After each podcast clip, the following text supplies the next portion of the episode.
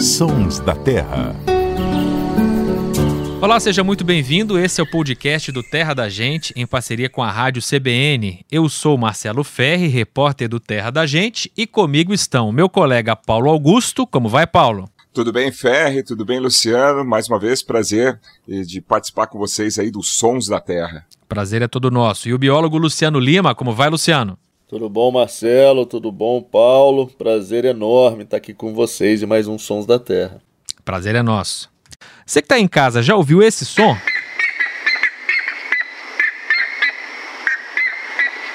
Olha, ele se tornou bem comum nos últimos tempos, viu? Especialmente se você estiver perto de um pasto, assim, de uma área aberta, ou uma área alagada, uma região que fique alagada de vez em quando.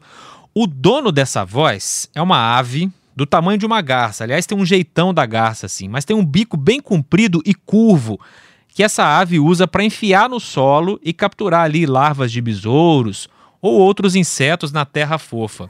Eu estou falando da curicaca. Tem esse nome por causa do som, né? Já ficou bem explicado aí, deu para entender, né? Porque que ela chama curicaca, é uma onomatopeia. A curicaca vive quase no Brasil inteiro. No Pantanal é chamada de despertador, não por acaso. Aí em Nova Europa, Paulo Augusto, onde você está agora, tem muita curicaca? Pois é, Ferri, eu tenho uma, uma experiência recente com a curicaca aqui, que é muito bacana, né? Eu moro aqui em Nova Europa, uma cidade vizinha aqui, Araraquara, e tem um campo de futebol aqui perto de casa, né? E faz um tempinho que eu comecei a perceber a presença dessas aves, né? É uma ave que eu não me recordo dela na infância, por aqui, nem me recordo das pessoas comentarem sobre essa ave na minha infância. É uma ave grande, né? Então é uma grande novidade também aqui para os moradores. Algumas pessoas, inclusive, já me perguntaram: e aquela ave ali, como que é o nome, né? Qual é o nome dessa ave e tal? Então eu percebo que é uma grande novidade essa ave aqui na cidade também. Já faz um tempinho, né? Mas que chama muita atenção. Eu tenho notado dois comportamentos, eu vou compartilhar com vocês e o Luciano talvez pode me ajudar a falar um pouquinho mais sobre esses comportamentos.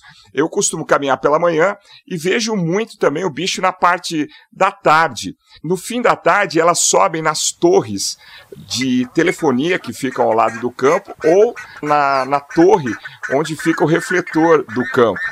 E elas fazem aquele barulhão agradável, né? É bem bacana e bem curioso. Mas não são nada discretas, né? É, é verdade. Já na parte da manhã, quando eu vou caminhar, elas ficam, costumam, eu costumo observar elas no chão, ciscando. Elas parecem até uma galinha, né? Ficam ali ciscando. Aí eu percebo que o sol esquenta um pouquinho e elas vão, voam em direção a uma área mais verde, perto do rio aqui, uma área uh, com mata ciliar. Então eu achei dois comportamentos uh, que me chamaram muita atenção. Ela, por ser uma ave grande, né, voar, chegar no, no topo da, das torres, né, e esse comportamento de ciscar que nem galinha. O, o Luciano talvez possa explicar para a gente melhor. É muito legal, Paulo, essas observações. É, a curicaca, como vocês falaram aí, é um, esse bicho grande, né, ele chama mesmo a atenção, pernalta, lembra uma garça, mas com um, um, um bico enorme, desproporcional, que inclusive inspirou o, o nome científico da espécie, terísticos caudatus, terísticos, vem aí do grego e significa tipo aquela ferramenta que é uma foice de ceifar. Hum. É, então é um bicho que chama muito atenção. E além dessas duas suas observações, você falou uma outra coisa que é muito verdadeira. É, é uma ave que tem passado aí por um processo de ampliação da sua distribuição geográfica. A curicaca é um bicho que geralmente estava mais associado a áreas de cerrado, a campos abertos, e com a destruição da Mata Atlântica em boa parte das regiões sudeste e sul do Brasil, esse bicho está expandindo a sua distribuição e aparecendo em vários lugares onde ela não era comum. A curicaca, que é da mesma família aí é, das ibis, né, que no Brasil estão representadas, por exemplo, é, pelo guará, pela caraúna é, e outros animais, o corocoró, que também é um nome onomatopeico, é, e também faz parte dessa mesma família a ibis, sagrada para os egípcios, né, que representa o deus Tote, o deus da sabedoria, que inclusive é representado aí com a cabeça de Ibis. E, e, conforme você falou, Paulo, esses outros dois comportamentos que você citou, a curicaca ela realmente ela se empolera em grandes estruturas para dormir. É, geralmente em áreas de cerrado ela usava grandes buritis, grandes palmeiras, ela gosta de ficar entre as folhas do buriti em áreas de vereda, mas nas cidades ela se encontrou perfeitamente nas torres. É, e além disso, como você falou, é um animal que está em áreas abertas, secas, né? Entre as ibis, vamos dizer que ela talvez seja. As ibis geralmente são aves aquáticas, estão sempre perto onde tem água. Mas a curicaca é um bicho de áreas abertas, secas, com seu bicão aí. Devora, é carnívora, devora invertebrados, insetos e até pequenos lagartos e anfíbios.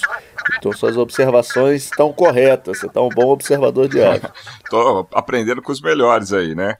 Eu dei uma pesquisada aqui no ibis sagrado, uma ave que eu não conhecia, realmente muito parecido com a curicaca na forma, né? As cores são diferentes, mas se você que está ouvindo a gente tiver curiosidade, procurei também sobre ibis sagrado, já que a curicaca é um tipo de ibis.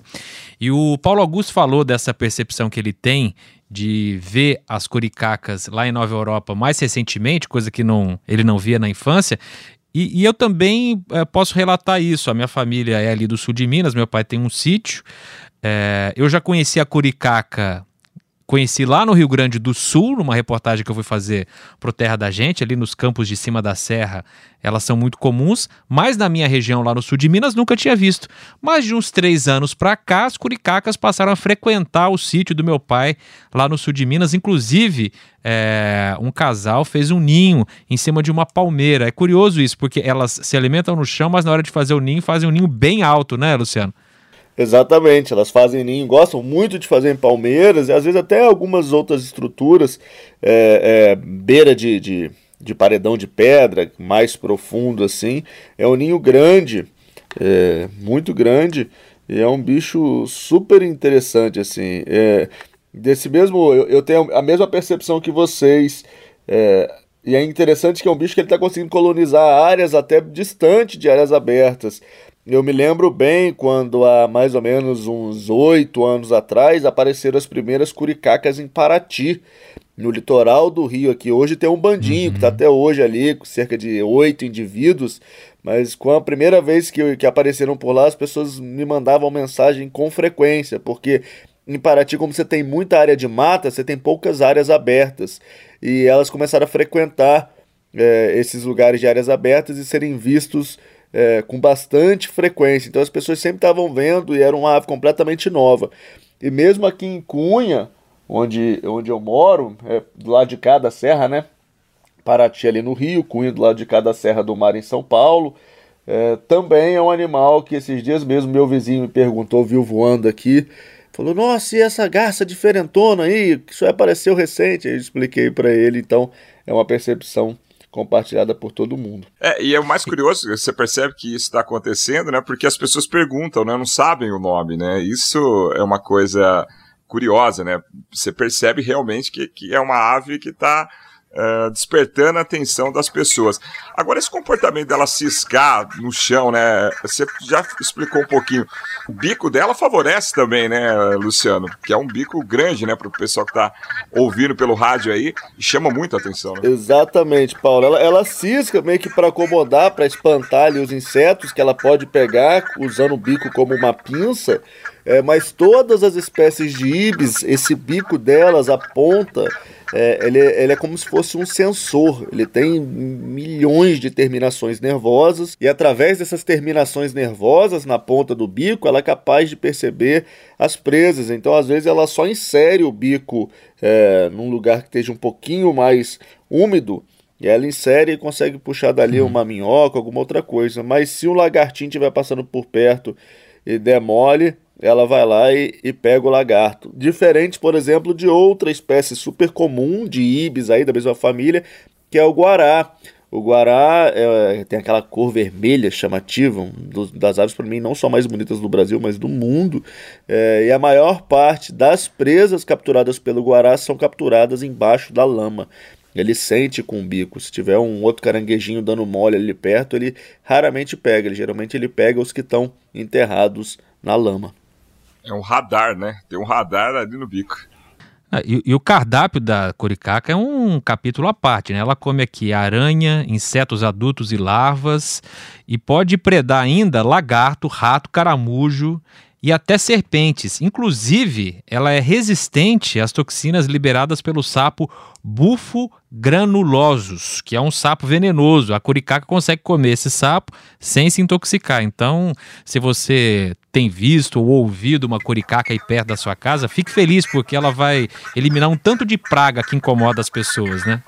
Exatamente. Mais um animal aí que presta grande serviço ao pessoal que mora nas áreas rurais aí estimular o pessoal a colocar. Tem gente que gosta de colocar espantalho para espantar as aves, né? Na curicaca, dá até para colocar uma plaquinha. Curicacas são bem-vindas, por favor, se alimentem aqui.